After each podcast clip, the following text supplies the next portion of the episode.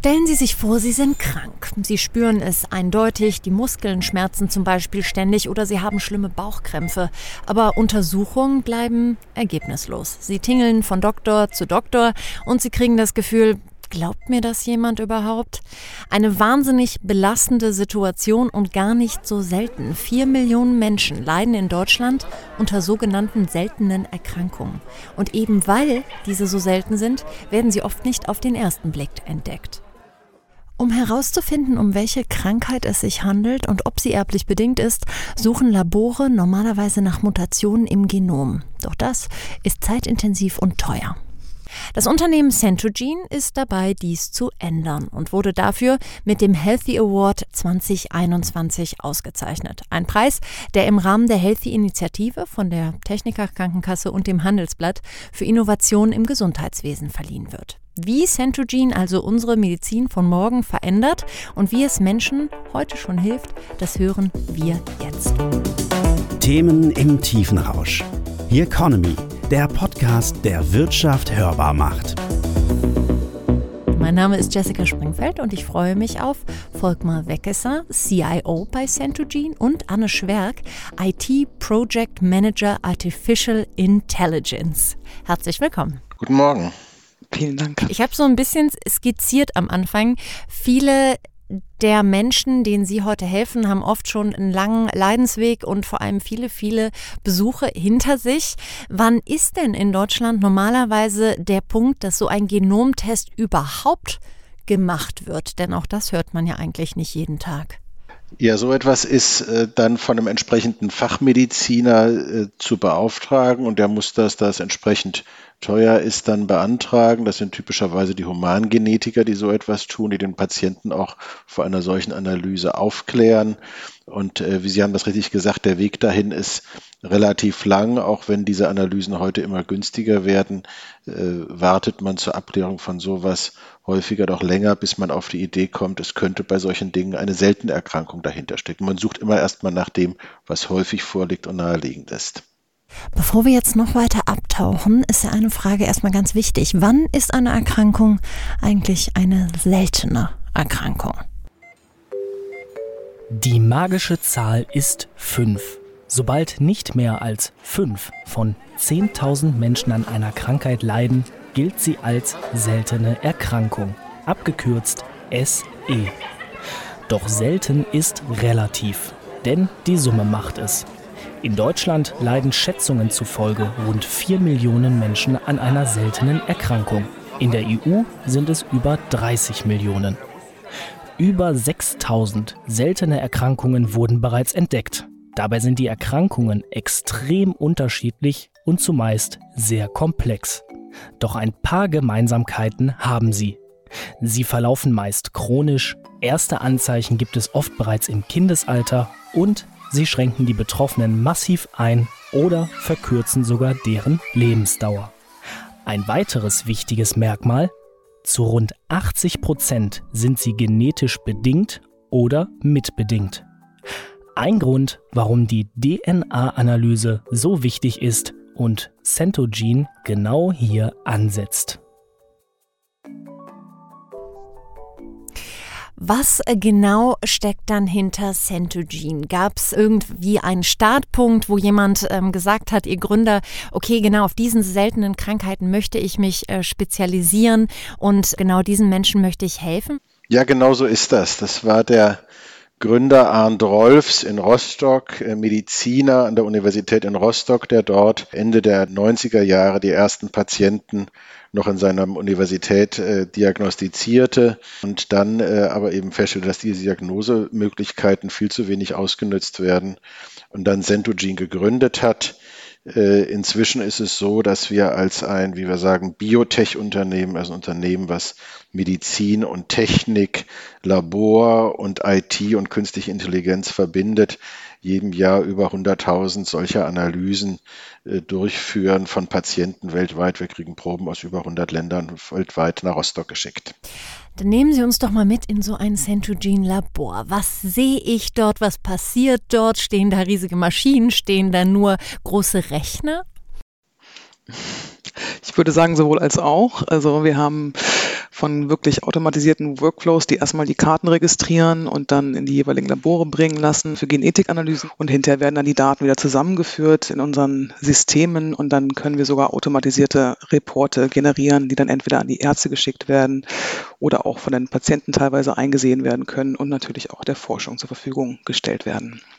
Wenn wir über Karten sprechen, reden wir darüber, dass wir gerne Blut zur Analyse haben, wir aber nicht das Blut, so wie man es beim Arzt kennt, im Röhrchen zugeschickt bekommen, sondern in sogenannten Filterkarten. Das kann man sich vorstellen wie eine Pappkarte, wo so ein äh, Kaffeefilter reingelassen ist und darauf ist Blut getropft. Und wenn das getrocknet ist, kann man das wundervoll per Post verschicken und das Blut und das, was wir analysieren wollen, nämlich die Stoffwechselprodukte, die sogenannten Metaboliten, halten sich da drauf.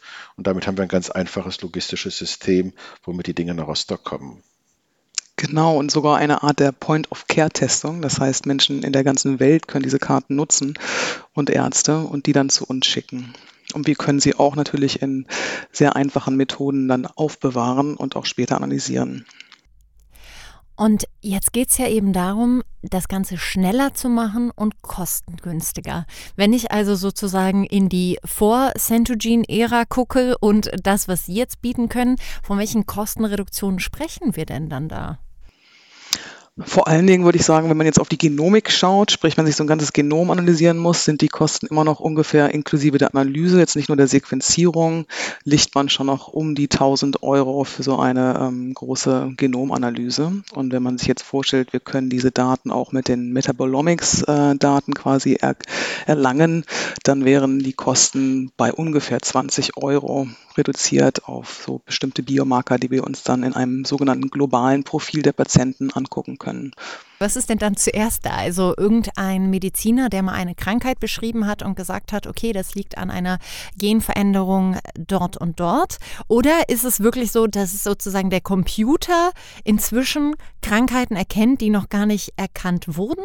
Nein, es ist genau das. Es ist die Kombination der beiden Dinge.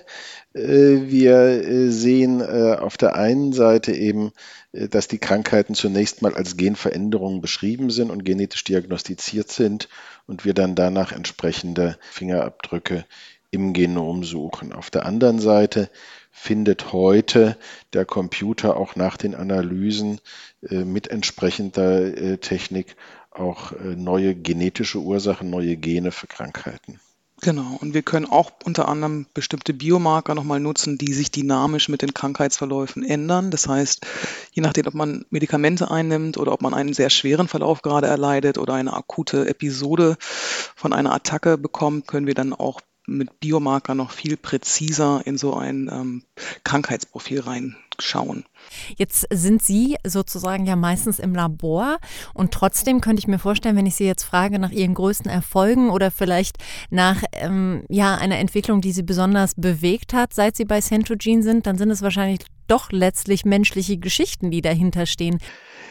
Ja, wenn, wenn, wenn ich da drauf gucke, für mich besonders beeindruckend ist, dass wir äh, auch äh, verschiedene Charity-Programme haben und äh, mein Kollege, der Peter Bauer, war in Pakistan in einer solchen Reise und hat dort ein kleines Mädchen äh, vorgestellt bekommen, die nicht zur Schule gehen konnte, die nicht gehen konnte, die nicht schreiben konnte, weil sie entsprechende äh, Muskelschwäche und Muskelstörungen hatte wir haben äh, eine Blutprobe dort genommen. Dort haben wir noch die klassische DNA-Analyse gemacht, haben eine entsprechende äh, eine entsprechende Veränderung in den DNA gefunden, wo es glücklicherweise eine Medikamentationsmöglichkeit gibt. Die Professorin, die Partnerin in Pakistan hat sich dafür eingesetzt, dass das Mädchen behandelt wurde. Und als der Kollege drei Monate später da war, stand sie bei ihm am Schreibtisch. Wir haben das über Video gesehen und hat da ihm ein Bild gemalt. Und äh, das war ein so anrührendes Bild, dass ich sagen muss, das ist der Punkt, da weiß man, wofür man arbeitet und warum äh, diese neue Technik hier wirklich hilft, Menschen äh, ein anderes Leben zu schenken. Frau Schwerk, haben Sie auch so eine Geschichte, wo Sie sagen, das hat Sie besonders berührt? Also natürlich gebe ich äh, hier Herrn Beckesser recht. Das sind die Rare Disease Days und die Momente, wo man auch wirklich mit dem Patienten mal in Kontakt kommt, die die Arbeit wirklich sehr, sehr ähm, ja, wichtig und lohnenswert für uns machen. Auf der anderen Seite sehe ich auch, ähm, wie wichtig es ist, dass man die Diagnose viel eher zum Patienten bringen kann, weil im Schnitt warten Patienten wirklich sieben, acht Jahre normalerweise, bis sie so eine endgültige Diagnose für eine seltene Erkrankung erhalten. Und das sind natürlich acht Jahre, die man in Ungewissheit ähm, verbringt und keine wirklichen ähm, Medikamente nehmen kann. Und da kann natürlich so ein ähm, KI-basiertes Modell und vor allen Dingen die Point-of-Care-Testung und Akzelerierung von Diagnosen sehr viel bewirken. Und auch für Ärzte, die jetzt im ländlichen Gebiet sitzen oder in Ländern, wo man diese ganzen Technologien nicht nutzen kann, wirklich ein sogenannter Game Changer sein. Wie viele Krankheiten sind denn inzwischen auf der Plattform registriert und können ganz schnell gefunden werden durch diese Tests? Und was ist da vor allem in Zukunft noch möglich? Weil künstliche Intelligenz ist ja ein Thema, wo wir vielleicht nicht mehr ganz, ganz am Anfang, aber sagen wir immer noch, ähm, noch nicht mal wahrscheinlich in der Mitte stehen. Ähm, was erwarten Sie da in den nächsten Jahren, Frau Schwerk?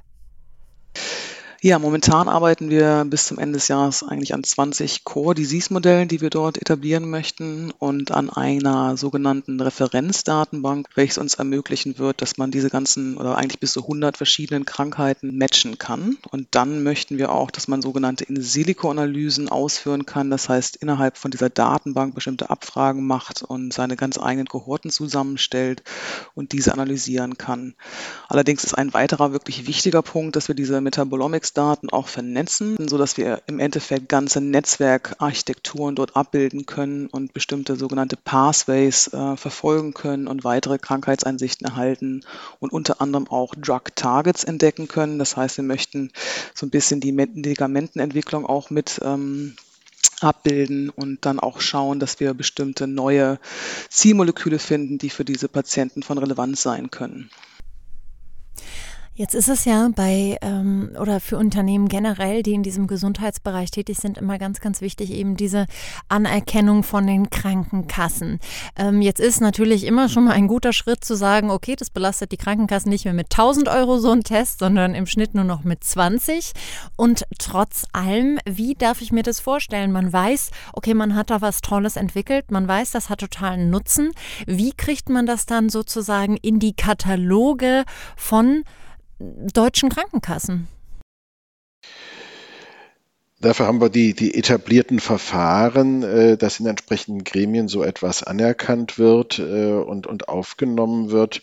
Und ich glaube, die Grundlage dafür ist eben immer, dass das Patientenwohl im Vordergrund steht und dass sich der, die Behandlung verbessert. Und es ist äh, relativ schnell klar, dass wenn ich über ein solches metabolomisches Screening eine, eine große Reihe von Patienten frühzeitig identifizieren kann, spare ich äh, entsprechend viel an späterer Analyse und späterer Unklarheit, an falschen Behandlungswegen, sodass es in Summe auch mit einer solchen frühen Bewertung auch für das gesamte Gesundheitssystem günstiger wird. Und das ist in der Regel das Argument, was dann auch in diesen Bewertungsrunden zieht und dann dort zu einer entsprechenden Einordnung führt. Zum Abschluss würde mich noch interessieren, Sie haben ja den ähm, Preis äh, bekommen eben für Innovationen im Gesundheitswesen und weil Ihr Unternehmen da besonders voranschreitet. Wenn wir jetzt generell in die Zukunft der Medizin gucken, welche Rolle spielt da eben das ganze Thema künstliche Intelligenz, Innovation, Digitalisierung? Ist das inzwischen ein ganz, ganz großer Treiber, ähm, der uns wirklich noch staunen lassen wird in den nächsten Jahren? Ich denke sehr. Und zwar, weil wir auch natürlich in die Richtung gehen von sogenannter Ultra Precision Medicine. Das heißt, wenn man jetzt wirklich sich die gesamten Daten und Eigenheiten der einzelnen Patienten anschaut oder auch normalen Menschen, ohne jetzt Patient zu sein, wird ja beide, beinahe jeder eine seltene Erkrankung. Und das bedeutet, dass die Daten nicht nur sehr vielfältig sind, sondern auch sehr hochdimensional in der Zukunft. Und hierzu braucht man dann sogenannte Werkzeuge an die Hand. Und AI heißt ja nichts anderes als wirklich komplexe statistische und mathematische Modelle, die uns helfen, Menschen und Daten besser zu verstehen. Und die sind dann natürlich äh, eine Grundlage, um mit solchen sehr tiefen Datensätzen umgehen zu können. Wir sehen ja, äh, dass äh, sowohl die, das Wissen, das medizinische Wissen signifikant zunimmt. Es wird jeden Tag Neues gefunden und erforscht. Die Analysemöglichkeiten Wir haben eben über Genomik, wir haben über Metabolomik gesprochen, aber auch alle anderen Verfahren nehmen zu und produzieren mehr präzisere, genauere Daten. Und äh, wenn man, wenn man das mit entsprechenden äh, Verfahren, Softwareverfahren, künstliche Intelligenz heißt ja, wie Anne eben sagte, nichts anderes als Auswertung dieser Daten koppelt, ähm, dann bekommen wir da neue Einsichten äh, und werden damit wesentlich besser und schneller sowohl dem Einzelnen helfen können, als auch insgesamt Krankheitsbilder verstehen und dafür entsprechend bessere Therapien entwickeln können. Wir werden auch verstehen, wie Therapien anschlagen und welche besser und schlechter sind. Und da werden wir in den nächsten Jahren eine rasante Entwicklung sehen. Davon bin ich überzeugt. Das hoffen wir, glaube ich, alle. Vielen, vielen lieben Dank für diese wirklich spannenden Einblicke in Ihr Unternehmen und all dem, was da noch kommen wird. Und herzlichen Glückwunsch nochmal von uns zum Gewinn des Healthy Awards. Here Economy, der Themenpodcast der Solutions bei Handelsblatt. Überall, wo es Podcasts gibt.